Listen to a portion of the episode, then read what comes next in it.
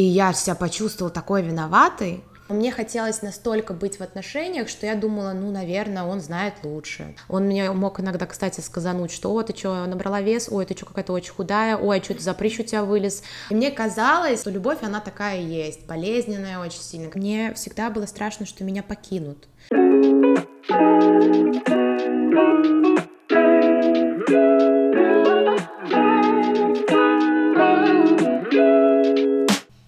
Друзья, всем привет! Меня зовут Алина, и вы слушаете подкаст «Между нами». Сегодня у меня в гостях Сабина Обер, и тема нашего сегодняшнего выпуска — абьюзивные отношения. Я считаю Сабину очень храброй девушкой, потому что она смогла прийти и рассказать, через что она прошла, какие эмоции она испытала и как с этим справлялась. Поэтому приглашаю вас к прослушиванию и надеюсь, что этот выпуск заставит вас понять что-то важное для себя.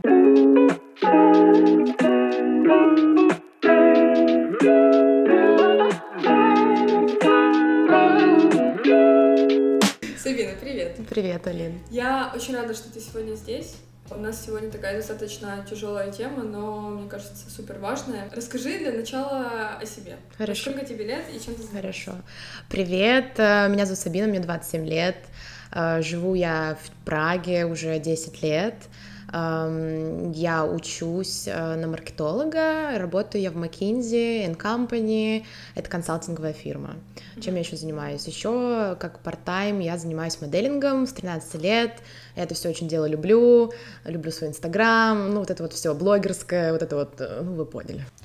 Расскажи, пожалуйста, про свой первый опыт абьюзивных отношений, как это начиналось, сколько тебе было лет, и какие были первые звоночки, которые ты, возможно, не замечала, но сейчас уже анализируя, ты можешь понимать, что это были они. Uh, на самом деле, когда я сюда шла, я думала, что я буду говорить только про свои последние отношения, но вот твой вопрос меня сейчас навел uh, на очень интересный ответ. Мои первые абьюзивные отношения были, когда мне было 14 лет и это была моя первая любовь, то есть у нас с ним не было никаких там сексуальных контактов, это было, ну, так более по-детски, платонически не скажу, мы целовались, там ходили гулять, это была моя первая такая серьезная любовь, и он меня очень сильно заинтересовал тем, что мы с ним очень много говорили, говорили по телефону, мы виделись каждый день, он был у меня старше где-то на года полтора, и в нем было что-то очень странное, знаешь, такое очень загадочное, и я буду стараться не называть имена, мне кажется, это вообще да. не очень правильно, но, в общем, это была моя первая любовь, и, наверное, как и все подростки, она очень сильная. И я не замечала, что что-то не то происходит, потому что мы очень много вместе проводили времени. И где-то спустя три месяца э, началось что-то очень странное. Вот он мне признался в любви, естественно, я была супер счастлива, ла-ла-ла, как в сериалах. Мы слушали вместе эмо-музыку, короче, мы такие, типа, классные дети были.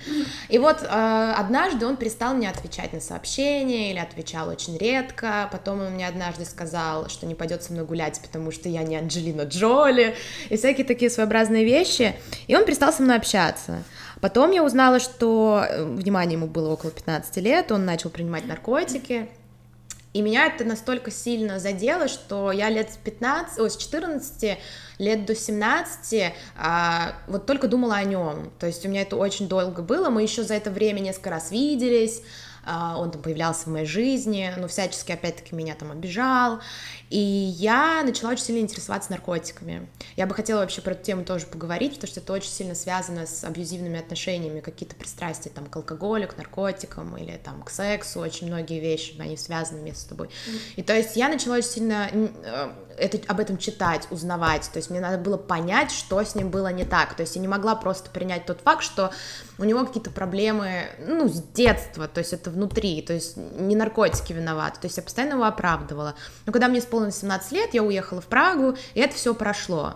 Сейчас у этого человека все хорошо, я с ним связалась, и мы иногда общаемся, у него все окей. Как бы для меня это было важно знать, и что он извинился передо мной за все эти вещи.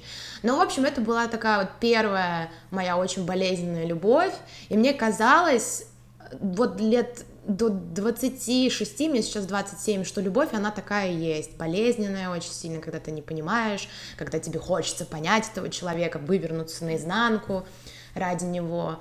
А, в общем, это такой вот опыт был первый. Потом, вот если честно, у меня, наверное, все мои отношения были достаточно болезненные, но, но, конечно, не так болезненно, как последние. Потом, когда мне было 19 лет, я познакомилась э, с моим, э, это вот был мой первый молодой человек, такие очень серьезные отношения, и там были очень сильно созависимые отношения, мы принимали вместе наркотики, мы ходили на вечеринки вместе, там без друг друга тоже не могли представить свою жизнь, а он потом уехал в Москву, и э, начались проблемы у него с употреблением, и просто наши отношения уже не могли продолжаться дальше, потому что он очень сильно меня тоже обижал, называл разными словами, и опять-таки тоже у меня очень сильно упала самооценка, потому что когда ты кого-то любишь, тебе очень, конечно же, не хочется все эти вещи слышать. Не буду перечислять что, но mm-hmm. достаточно жестко. То есть в этих отношениях я сильно разочаровалась, и какое-то время была одна, и потом уже встретила другого молодого человека, с которым у меня были очень хорошие, добрые отношения. Там уже просто это все закончилось тем, что он тоже уехал в Москву, к сожалению. Но там все было здорово и прекрасно. Вот как пример, наверное, единственный пример в моей жизни хороших, добрых отношений, и а, он меня этому научил, это вот вот эти отношения с молодым человеком. Наверное, его имя я могу назвать, потому что он самый замечательный, кого я знала. Его зовут Паша. Паша, если ты слушаешь, привет, как дела? Вот. А они долго длились эти отношения? Они длились полтора года. Проблема была в том, что просто Паше было сложно в Праге, и ему пришлось уехать. Конечно же, там тоже расставание было очень сложное, но мне кажется, это было самое более-менее экологичное, доброе расставание. Вот, и я ему вообще благодарна очень за многие вещи. Он мне показал, что такое, правда, настоящая любовь, знаешь, забота друг о друге, там каких-то обид не было. Вот. Конечно, были, но не в том случае, что тебя там опускали, унижали, обижали, там, обзывали какими-то словами. Вот. А, а теперь вот последний мой опыт, и это, наверное, кульминация всей жести вообще, которая вообще была в моем прошлом, там, из детства и так далее и тому подобное. И тут мои последние отношения длились они два с половиной года. Мне вот э, исполнилось 25, это началось в 2019 году, и я встретила, я его встретила, мы были знакомы уже до этого, но у нас никогда ничего не было, а потом как так получилось, что вот мы опять встретились, и это завязалось. Это завязалось очень быстро. Вот если анализировать сегодня эти отношения, какие были звоночки, которые ты заметила, но не обратила внимания? А, познакомились мы, то есть в 2019 мы начали встречаться, познакомились мы в 2016 году. Вот. И мы не поддерживали как-то связь, мы так иногда раз в полгода переписывались в Инстаграме, просто там какая классная фотка, где ты, что-то, он постоянно путешествовал, и меня это просто поражало, он там мог уехать в Иорданию, знаешь, потом через неделю он там в Мюнхене, потом он там в Нью-Йорке, и как бы я его толком не знала, но меня поражало уже то, что человек очень такой мобильный, постоянно где-то, а я очень люблю путешествия, и для меня люди... Тебе это нравилось? Мне это очень нравилось, то есть заранее я уже знала, еще, тем... еще одна вещь, он безумно мне на тот момент момент казался привлекательным. Он очень, на мой взгляд, он правда очень красивый молодой человек, но это для меня не самое важное было, но как бы все вместе в купе казалось как вау, что-то здоровское. И вот мы с ним встретились в начале 2019 года, просто сходили как знакомые куда-то, и у меня ничего как бы не ёкнуло, то есть ну, встретились и встретились, потом мы полгода где-то переписывались, и он опять объявился. И вот уже тогда мы начали встречаться. Вот что я хочу сказать, самое важное для девочек. А, есть такая книжка, называется «Не бойся, я с тобой». Это про а, мужчин-манипуляторов, нарциссов, вот такого вида э, разнообразных э, интересных особей. А там как раз-таки описывается, как эти мужчины выбирают себе женщину. А, я, не, я, конечно же, не думаю, что все мужчины, знаете, сидят и такие, вот, сейчас я составлю план. Это все идет на... Э, это бессознательно все происходит. Mm-hmm. И обычно такие мужчины, там так и называется, эта книжка достаточно жесткие такие слова использует, они ищут свою жертву, да, а, достаточно долго. То есть у них есть вокруг какое-то вот э, определенное количество девушек вокруг них, но они выбирают как бы, я сейчас ни в коем случае не хочу сказать, какая класса, но они выбирают как бы самую им подходящую, самую такую вкусную, моя психолог говорит вкусную, такую самую интересную для них э, жертву, жертву mm-hmm. в кавычках, ну окей. Okay и начинают к ней подбираться потихонечку, там раз-раз напишут, вот он мне раз там, вот за эти полгода, когда мы еще вместе не были, он мне раз мог что-то написать, а где ты, на каком-то концерте, там, а как ты себя чувствуешь, но он меня никуда не звал, и для меня это было странно, потому что, мне кажется, хорошие отношения, это когда вот ты встретила человека, он тебе понравился, да, и ну, молодой человек начинает там тебе раз там в день писать, или раз в два дня как ты что-то, два, куда-то пойдем увидимся. Mm-hmm. То есть для меня вот это нормально, потому что все остальное мне кажется очень странным, ну, как-то это попахивает, скажем так. Но я тогда на тот момент, я не была в терапии, в терапии я сейчас уже нахожусь два года, в тот момент не была, то есть я вообще, не, ну, как бы я не знала всех этих вещей, mm-hmm. что я знаю сейчас.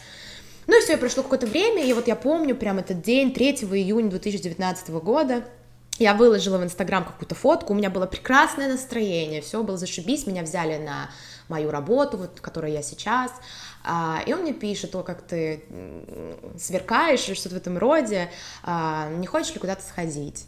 Ну, я сказала, что можем, и через какое-то время мы встретились. И в моей жизни был, конечно, хороший, интересный период, но опять-таки тоже достаточно болезненный, потому что я кидалась из одних отношений в другие очень краткосрочные, то есть я не могла быть одна, мне было очень сложно. А, там я заканчивала университет, я в Карловом университете до этого училась, это была просто полная жесть, было очень сложно эмоционально. И вдруг появляется он, очень такой с виду стабильный, серьезный, такой какой-то вот холодный, как бы холод, холоднокровно думающий, как бы скажем так, а я вот такая ля-ля-ля-ля-ля-ля-ля, мне важно, чтобы кто-то был такой вот рядом, типа, детка, все будет окей, а, типа, остынь, чил, и вот он такой, еще он старше меня там на 8 лет, и я такая, все, пиздец, это он, да, вот, все, класс, и, кстати, вот такая вещь для вас, девчонки, когда вот вы там, ну, второй, второй раз его видите, там свидание, вы такие, все, пиздец, это он, это не он, так не надо, надо посмотреть на человека хотя бы, не знаю, месяц, два, три, а вообще полгода перед тем, как понять, что, скажем так, это он, mm-hmm. а, надо присматриваться, а не вот это все вау, сердце замирает. Вообще, когда у вас бабочки, да, такие вот появляются при виде этого человека на первом, на втором свидании на протяжении какого-то времени, это не бабочки, это тревога, а, это адреналин выделяется. И это очень плохо. Мы это называем чувство влюбленности, но есть такие бабочки, когда вам очень тревожно. Типа вы тревожитесь, да. но вы вам кажется, что, боже, боже, как я там собираюсь на эту встречу, как классно. На самом деле, если это очень сильно, вот вы чувствуете большую тревогу, вот какой-то трепет, это нехорошо, а, есть один писатель, одна писательница, ее зовут Анна Богинская, она на Ютубе выступает, посмотрите ее обязательно, она рассказывает как раз-таки про а, манипуляторов, опять-таки про такого вида отношения и мужчин, и она как раз-таки рассказывает, что вот эта вот тема, вот этой тревоги, какой-то вот, знаете, какие-то бабочек, вот это вот желание этого человека видеть, и ты такая вся тревожишься, тебе так вот прям тебе как будто бы классно, это выработка адреналина, это нехорошо, это значит, что ваше тело уже вам а, говорит, что этот человек для вас опасен. А, но так как он не опасен вам в плане, что он вас там, не знаю, убьет или будет бить, но у вас вам уже ваш организм уже заведомо вам подсказ заведомо, да, да, да, да, да, да, да. Поэтому с этим надо быть очень-очень осторожной. Но я не была осторожной, мне казалось, все это любовь до гроба. Вот.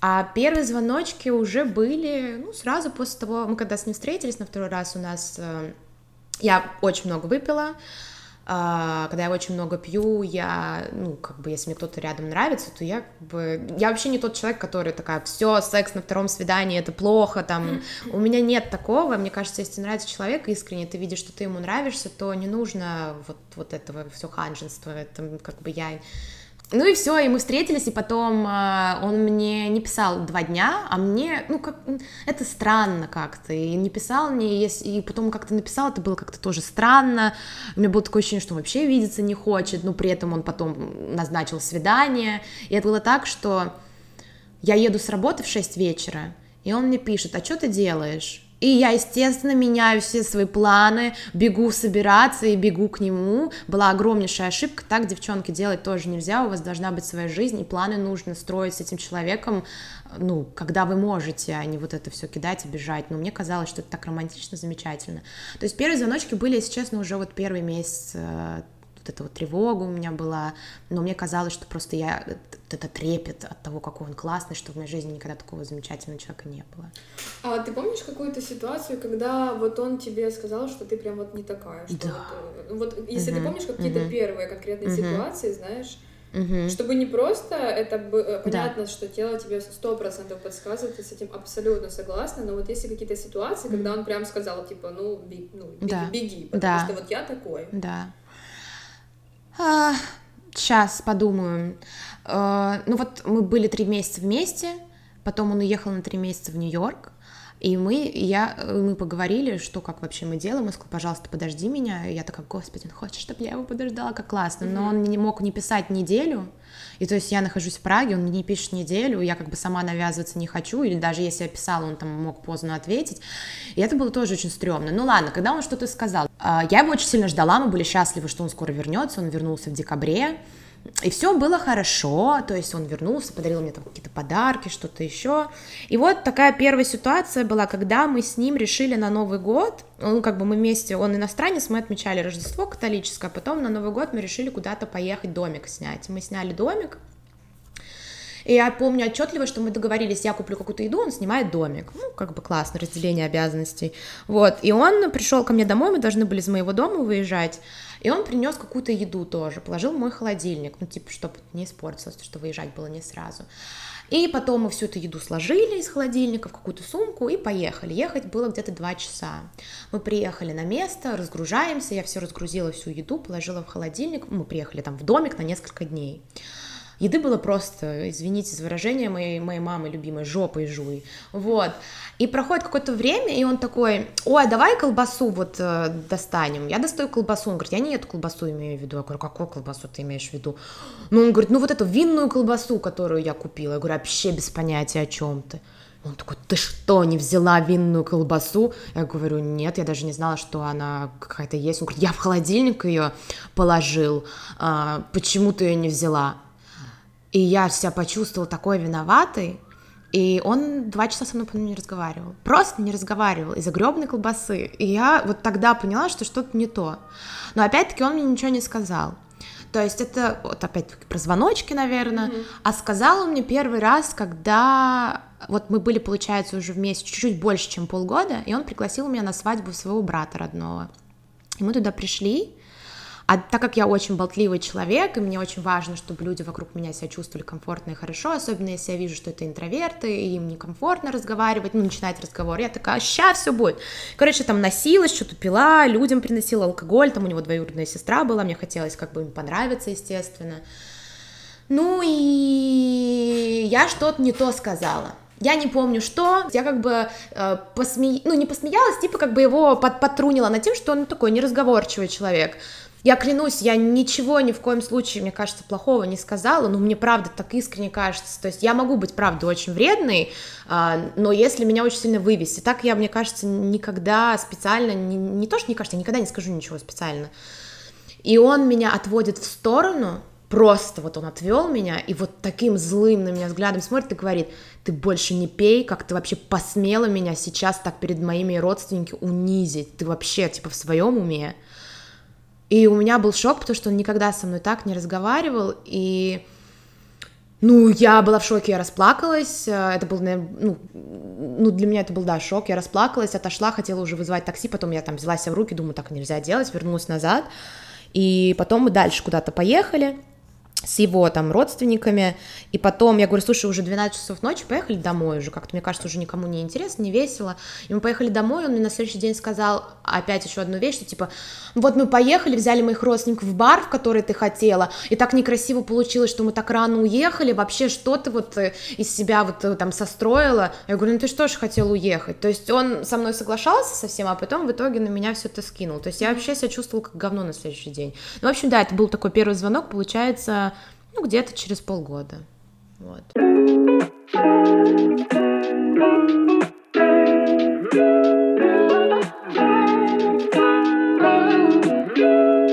Ты анализировала вообще, почему э, ты вот так вот циклично, как будто бы, да, попадала в такие отношения?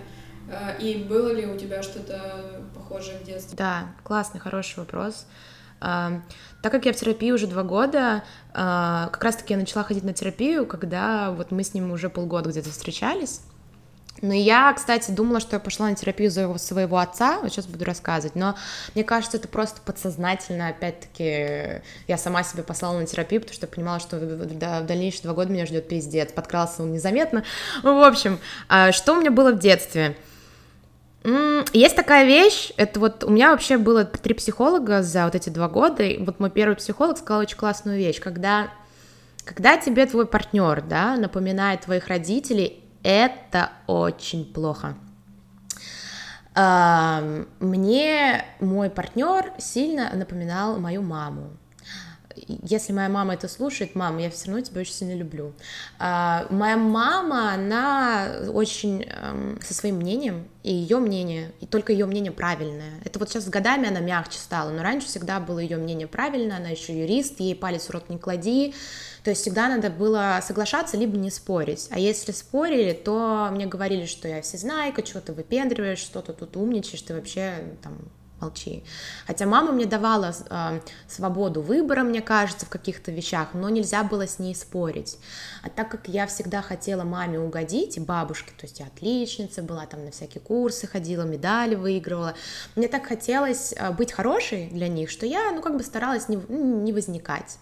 И вот это мне очень сильно передалось в отношениях, потому что я выросла без папы, папа ушел, они развелись, когда мне было 6 лет, то есть я вообще выросла в очень таком женском а, окружении, и я не знала, как вообще с мужчиной надо себя вести.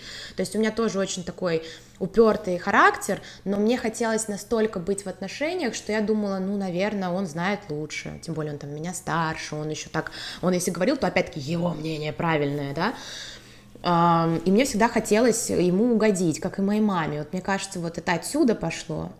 А насчет отца, вот что он ушел, когда мне было 6 лет, мне всегда было страшно, что меня покинут. И поэтому я за эти отношения так сильно боролась, то есть, ну, безумно сильно, вот до, до такого, что вот я сейчас на антидепрессантах сижу, и было очень сложно из этого выходить, вылезать.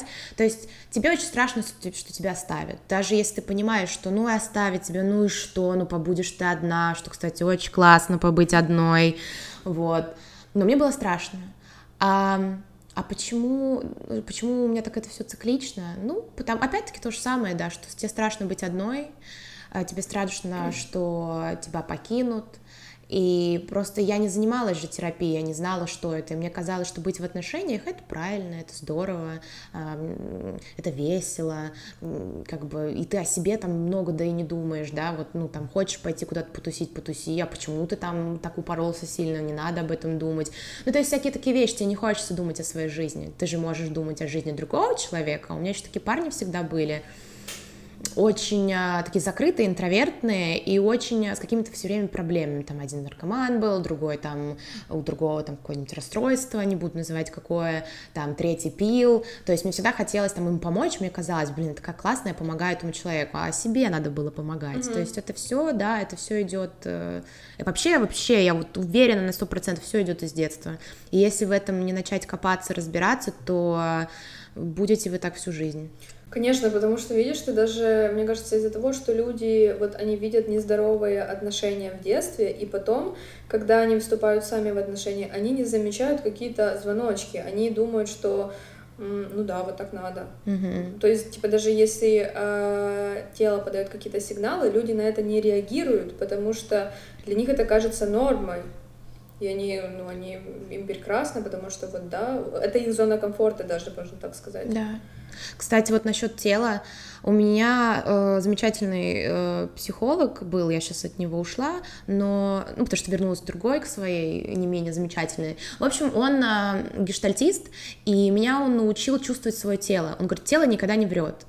И он мне как раз-таки помог э, вот, этим, вот этим выражением, что вот когда я вот была в своих вот этих последних отношениях, я начала замечать, что я вот на него облокочусь, а у меня сердце прям очень сильно бьется, знаешь, такая тревога, то есть вроде бы комфортная ситуация, а я не могу, меня прям трясет, мне страшно, мне плохо, там я плакать хочу, или мне хочется вырвать, то есть если ты чувствуешь себя так, ну, ну, как бы значит что-то не то, потому что обычно ты с человеком, которого ты любишь, должен себя чувствовать максимально комфортно, расслабленно и хорошо, а не вот это вот все. Так что да, тело нужно обязательно слушать свое. Вот как раз касаясь этой темы, я хотела еще задать тебе вопрос. А вот помимо каких-то физических импульсов, что ты еще чувствовала, когда это все происходило? Какие чувства это у тебя вызывало? Um, Вообще первые, вот первые полгода у меня была, была просто растерянность, я не понимала, что происходит, но как бы это начало отношений, это норм, ну как бы норм, хотя мне не кажется, что это норм сейчас. Потом я начала очень сильно плакать, у меня начались очень сильные истерики, вот спустя полгода у меня начались истерики, я плакала каждый день, я не спала до двух до трех ночи, у меня не было никакого нормального сна, я не могла быть одна абсолютно, а если я не была одна, например, не с ним, а с друзьями, то я все равно думала постоянно о нем. То есть это такие цикличные мысли, ты не можешь их, блядь, выкинуть. И даже когда я ходила в спортзал, то есть я старалась абсолютно, я постоянно себя чем-то пыталась занять, то есть я настолько себя перегрузила, чтобы только об этом не думать. Но ты, блядь, не можешь об этом не думать. У тебя это, это такая мыслительная жвачка называется. Это просто ужасно. Потом у меня сыпь появилась на теле, вот у меня на спине постоянно были какие-то красные пятна, вот, э, просто нон-стоп. Еще одна вещь, это вот тоже, это Анна Богинская об этом говорит, что сильно теряешь вес.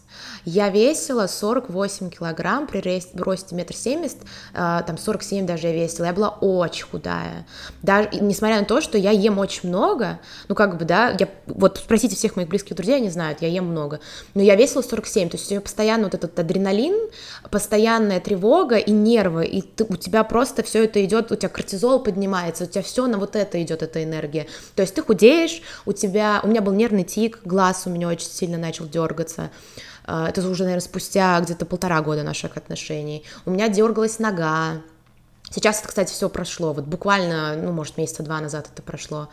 А, то есть у тебя и тело само говорит, и чувствуешь ты постоянно какую-то опасность. У тебя постоянно, знаешь, такое ощущение, что сейчас что-то произойдет. Даже вроде бы вот вы сидите с ним вместе, разговариваете, тебе кажется, сейчас он тебя как-то укольнет. И так и было, он мог что-то там сказать, например. И ты постоянно в ожидании, в ожидании чуда, в ожидании какой-то жести. То есть ты постоянно на страже.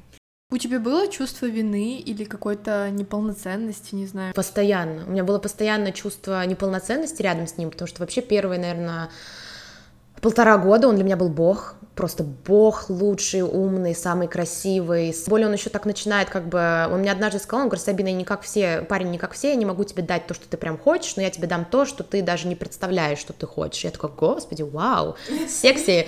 И просто я, как сказать, эм, я никогда не нуждалась в внимании мужчин, оно всегда было, но они всегда были как будто бы не те. То есть мне вообще сложно найти человека, который мне будет очень нравиться. Это просто должно быть какой-то супер win-win. Это должен человек быть, который хорошую музыку слушает, который умный, начитанный. Раньше у меня не было вот этой, эм, как сказать, части доброй. Теперь обязательно мужчина, с которым я буду, он должен быть добрый. Добрый к детям, добрый к животным, добрый к моим родителям и обязательно добрый ко мне и к себе. Раньше у меня этого не было.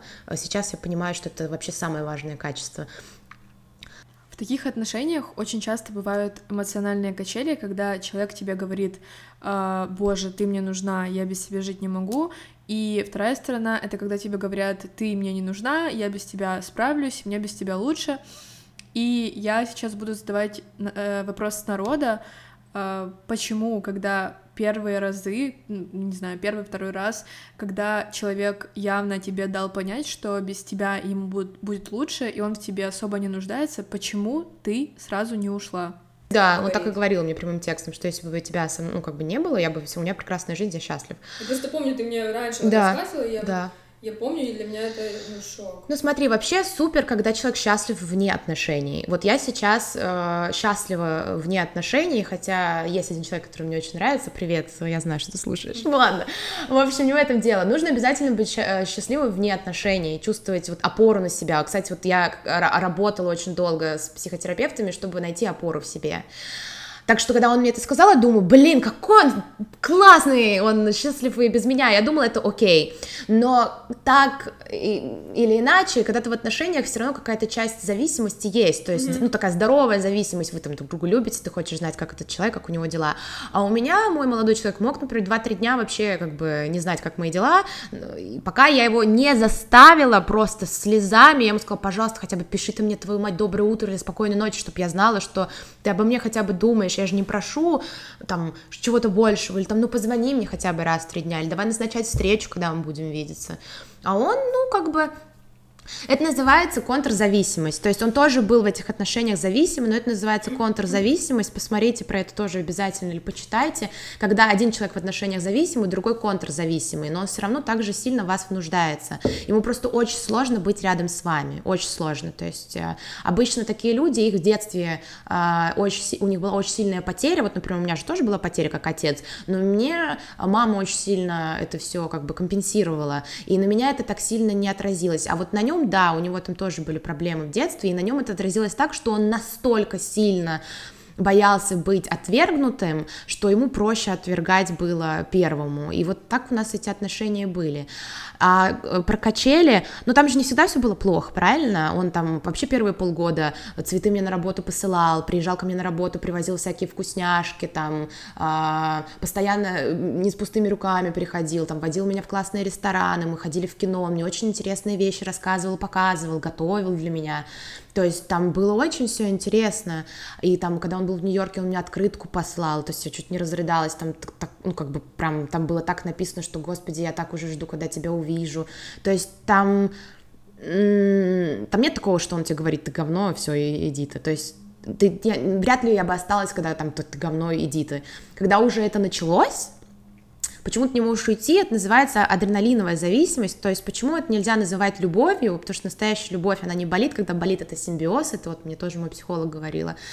Когда э, ты видишься с этим человеком, и он тебе нужен, потому что он тебе доставляет вот это вот как бы удовольствие. Это же начинается как нар... это наркомания mm-hmm. чистой воды что ты его видишь, вот вы вместе, и вот что-то классное происходит, потом что-то очень плохое, и вот эти вот качели, и тебе от них классно, плохо, и вот так далее и тому подобное. То есть ты постоянно как бы повышаешь дозу, ну, вот этих вот э, встреч. И поэтому, например, когда говорят, что, что ты не можешь уйти, это был самый, кстати, жесткий вопрос, самый жесткий вопрос, который мне задавали, потому что мне и мама говорила, и все мои подруги вокруг говорили. И мне было так обидно до слез, потому что я сама, блин, не понимала. И я это все оправдывала тем, что он поменяется, все будет хорошо, я его люблю. Как бы я не могу это все кинуть.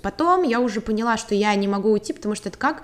Но проблема в том, когда ты узнаешь уже ответ на этот вопрос, что это адреналиновая любовь, что ты просто подсела.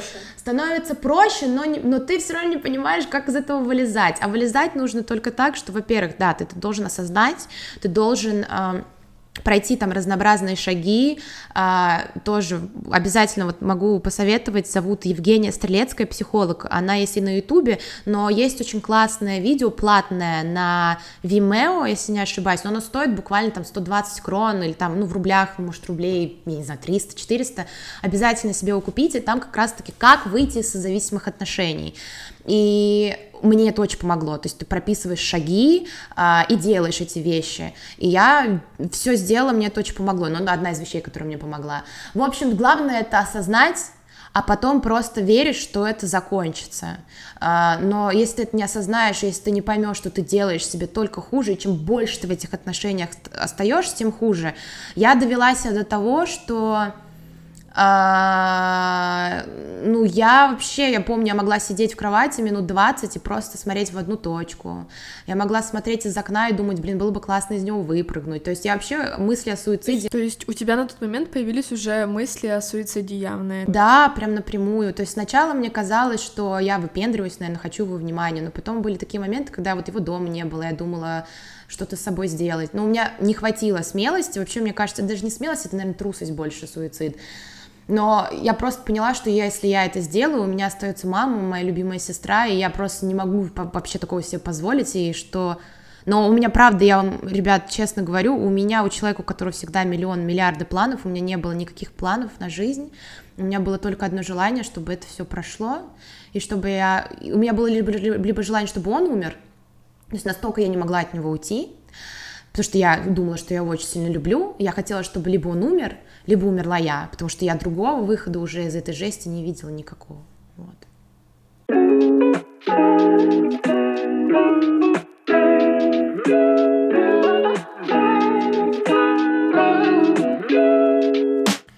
Ты изменяла в этих отношениях? И если да, то почему? Что ты искала?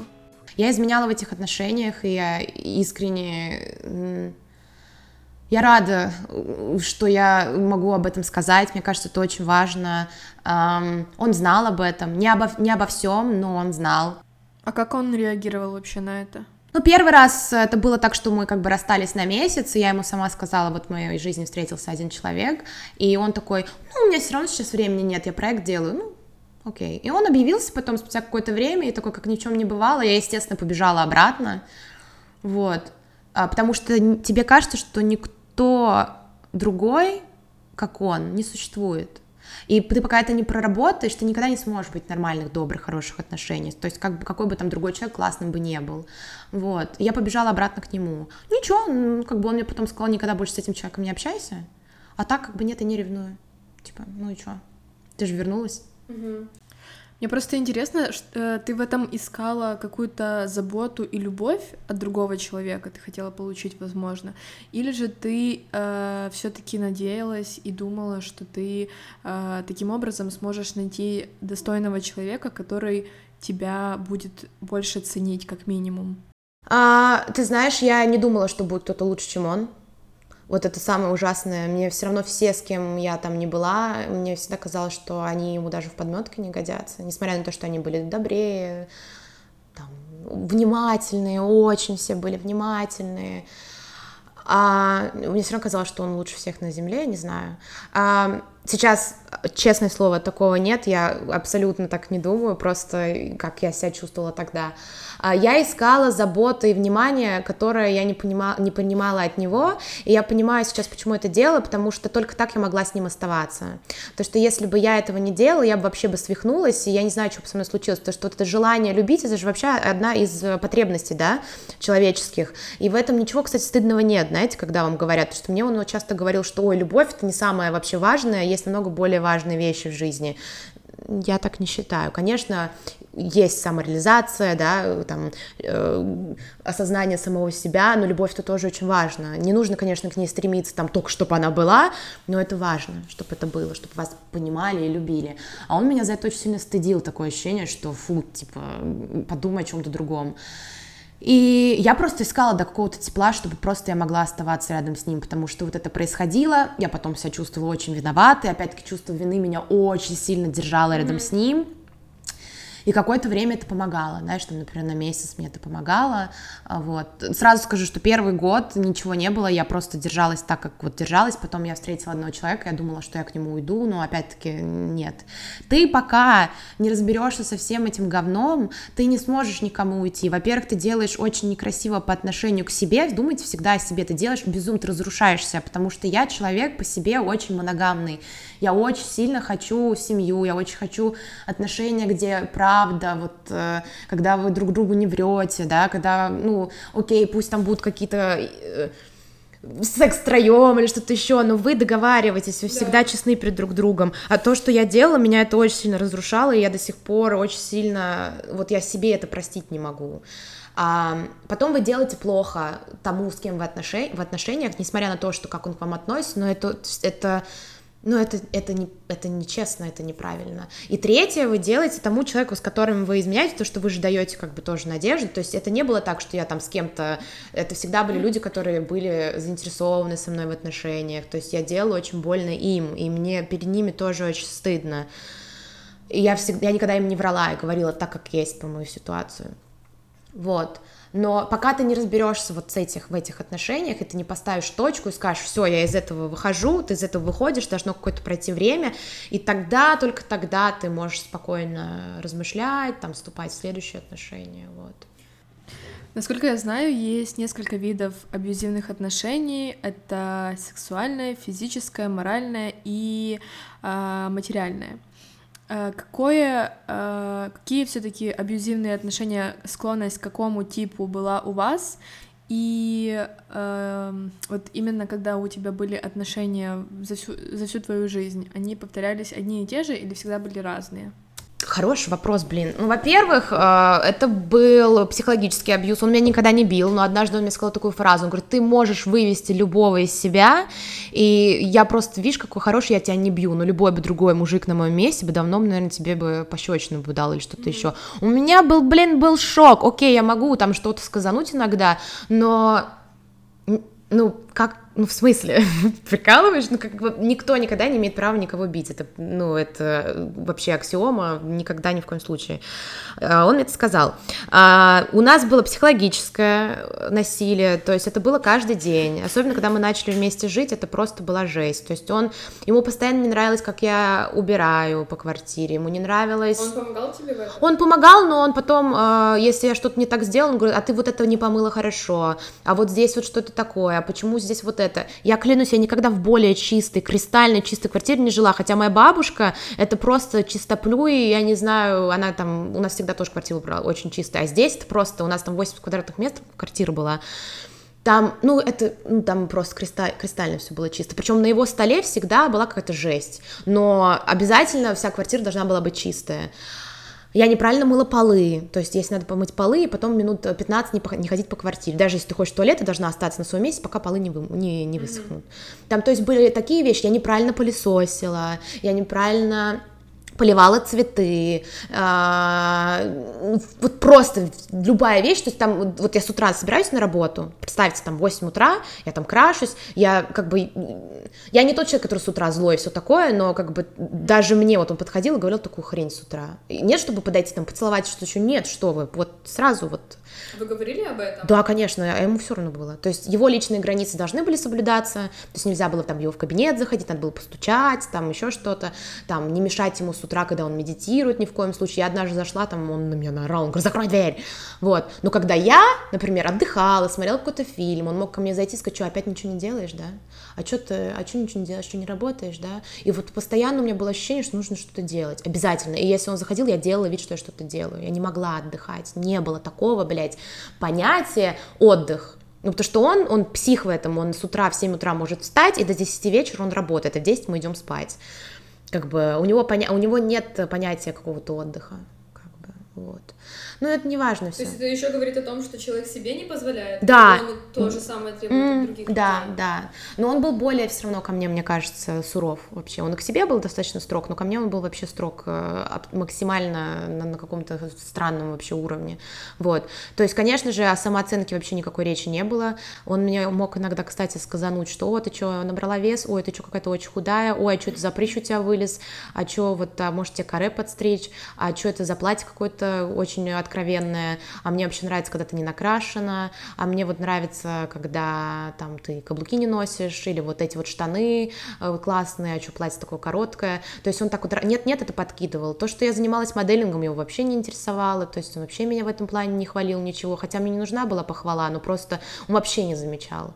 А вообще моя самая любимая тема, это то, как он был подписан на кучу телок, ладно, вообще девчонки это нормально, когда парни подписаны на каких-то моделей, что-то еще, мы что ж тебе подписаны, вообще женское тело это прекрасно, это окей.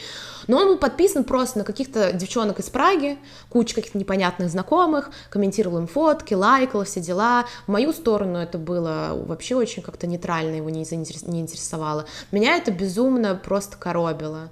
Тем более телефон всегда был закрыт, а, никаких доступов никуда, ничего не было. Это тоже как бы окей, это каждого дела, но он там, телефон, если он там, мы лежим в кровати, он там листает телефон, как-то его вот так вот поворачивал от меня, нет, нет, ну не дай бог я посмотрю, смотрю или что-то еще. Как, блядь, можно верить, как бы, ну, ну, как бы, окей, можно переписываться с подружками что-то еще, но я однажды залезла, я не буду врать, но это уже была вот у меня такая фаза маниакальная, это были последний год был. Я залезла ему в компьютер, он пошел в душ, и я нашла переписку с его подругой, как бы лучшей подругой, и там была какая-то тема просто жесть, типа она куда-то уехала вдруг за границу жить и говорит, ой, я тут нашла себе друга, он, конечно же, не такой классный, как ты, ми-ми-ми-ми, mm-hmm. вот, и, и пишет, и он ей пишет, а чё, этот друг точно так, такой же, как и я, тоже с ним в одной кровати спала рядом? Я такая, what the fuck? А потом там было что-то написано, что, конечно же, ни у кого нет такой попы, как у тебя, ну, какая-то ебота просто. И я такая, вот, и я ему предъявляю это, он говорит, зачем ты влезла в мой компьютер, начинает на меня орать. После этого, кстати, всегда был пароль на компьютере, даже когда он, мы смотрели фильм, он вставал, паролил компьютер и уходил. А эта девочка, она как бы меня фолловит на, на моем инстаграме, там мне пишет, все дела. Я, у меня тоже есть друзья, парни, но у меня с ними конверсация такая, привет, как твоя жизнь, пойдем увидимся, все ли у тебя хорошо, или там, как твоя девушка, то есть такие вещи, очень братские, теплые отношения. Меня очень сильно удивляет, когда человек находит себе партнера, а потом он ему начинает говорить, так, перекрась волосы, смени это платье, смени вообще свой гардероб, перестань краситься и так далее. Это, это, это вообще что? Зачем? Ну, найди себе другого партнера, который более Э, который больше подходит под эти твои критерии, понимаешь, а не старайся переделать человека, с которым ты уже в отношениях, с которым ты, э, не знаю, к которому ты испытываешь какие-то хорошие, теплые чувства. И это было, знаешь, так очень аккуратно там как бы вот аккуратненько. Сегодня это скажу, завтра это да, скажу. Да, Но самое худшее было, вот я помню, это все вместе вот наложилось как раз какие-то там вот непонятные девушки, причем он мне всегда говорил, что ему очень отталкивает, его очень отталкивает вульгарность. И вот там была одна девушка, которую он фоллот, я не знаю, может она хороший человек, я не знаю, но как бы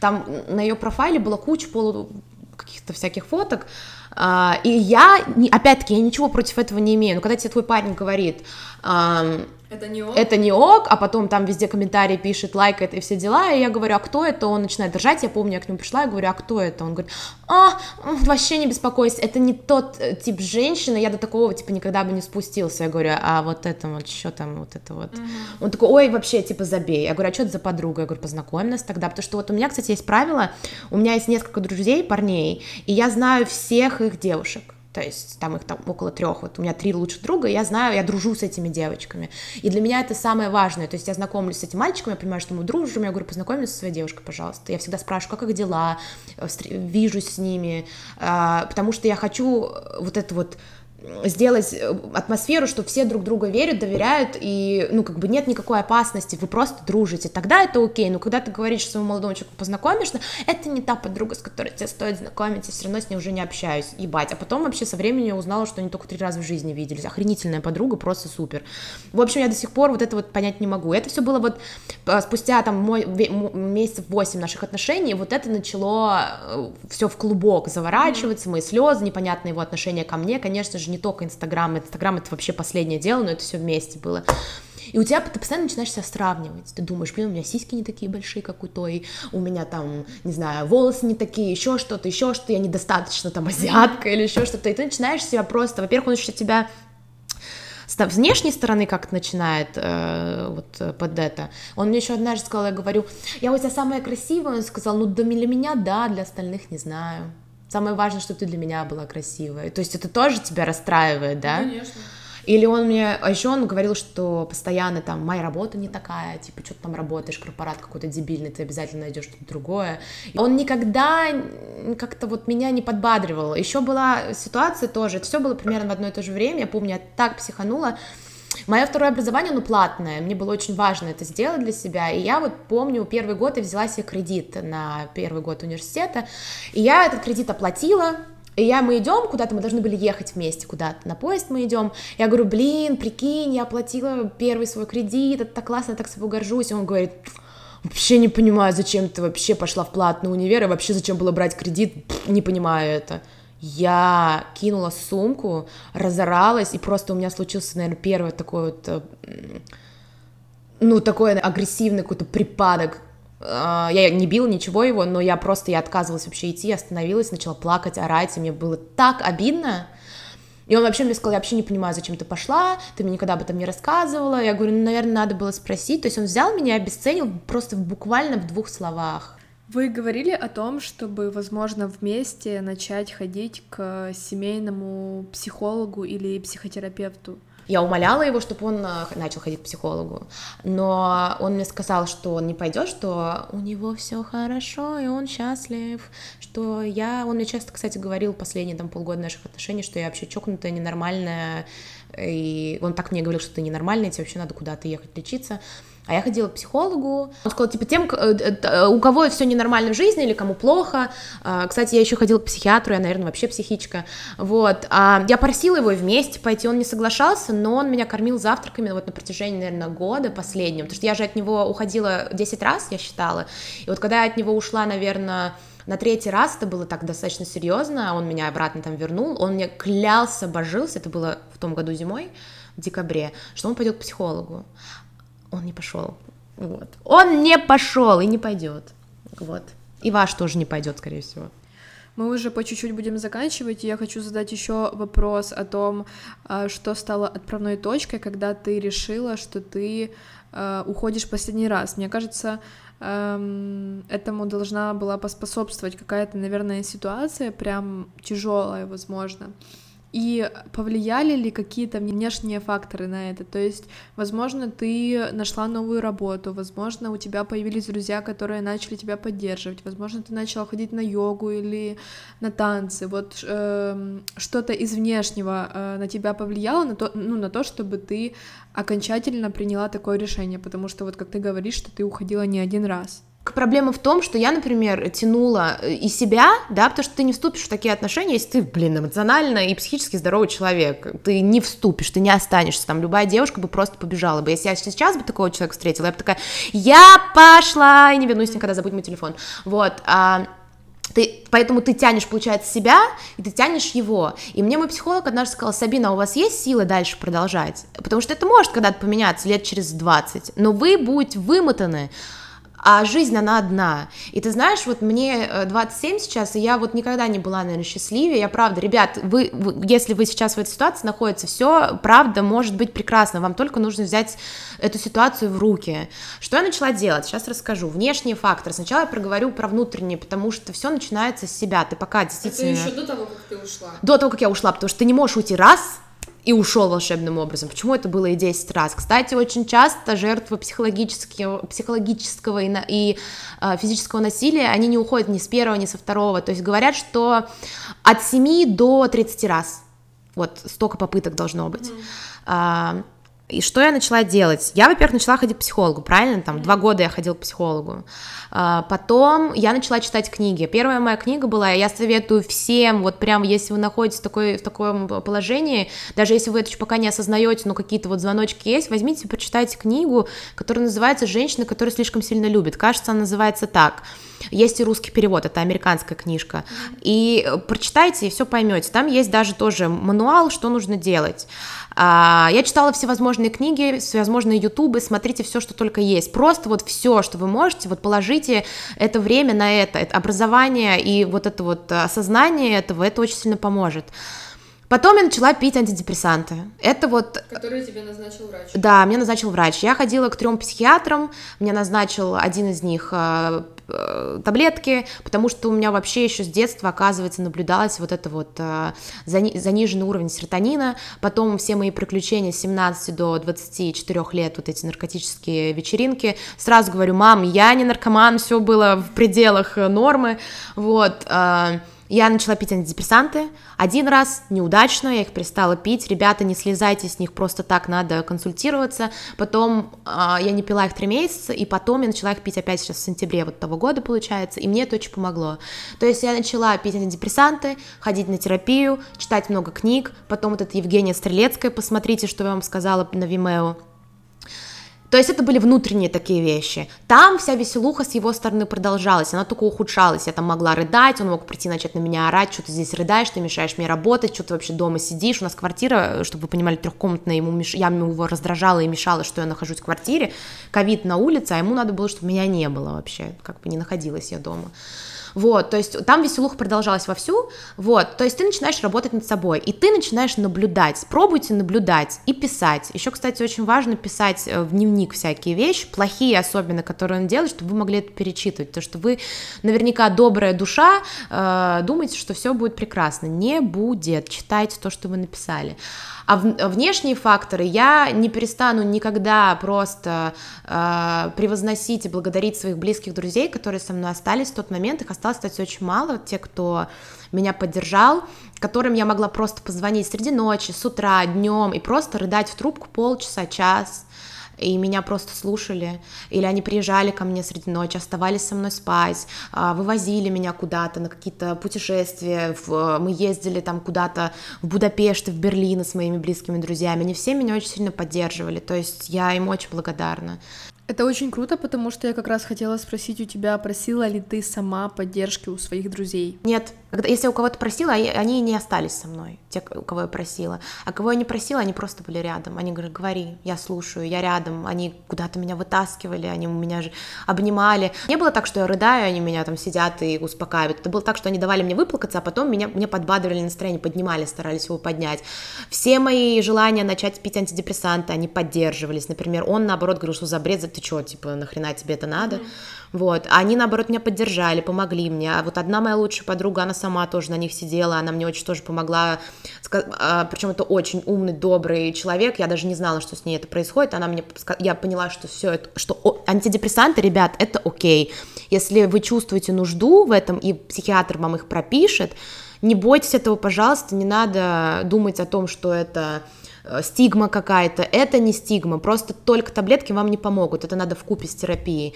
В общем, да, друзья, а, моя семья, потому что я приехала в состоянии в таком ужасном к маме, мама просто тоже была рядом, она тебя поддержала, да? Я не могу сказать, что она меня очень сильно поддержала, она старалась не вмешиваться. То есть mm-hmm. вот ей за это спасибо, она просто не вмешивалась, вот. Потому что когда я звонила и плакала, ей было очень сложно тоже это перенести. Она там начинала говорить, ой, ты же красивая, умная, что, зачем, что ты, ты там забыла? Она, видимо, тоже не знала, а, Она не знала, да, она не знала, как это перенести, но потом она просто, просто меня иногда тоже слушала, когда я ей плакала, но я старалась на маму тут тоже не вешать. Вот. Какие еще внешние факторы? А, я продолжала ходить в зал. Кстати, мне кажется, я никогда так хорошо не выглядела благодаря этим гребаным отношениям. Я начала активно ходить в зал, я начала брать всевозможные съемки. Со стороны, наверное, казалось, что у меня все классно. У меня было куча проектов, потому что я пыталась вылезти из этого всего. Проекты, работа, э, учеба, все было со стороны классно, но на самом деле просто это был полный ад, то, что творилось, творилось в моей голове и вообще внутри, типа, вот этого дома, где мы были вместе. То есть Просто старайтесь найти какое-то хобби для себя, одно-два, которое вы будете просто культивировать и этим заниматься. Иначе, ребята, иначе вы из этого не вылезете. Я вам говорю, если вы не начнете что-то делать, вы можете так всю жизнь с этим человеком прожить. Сабинка, спасибо тебе огромное. Спасибо большое, Алина.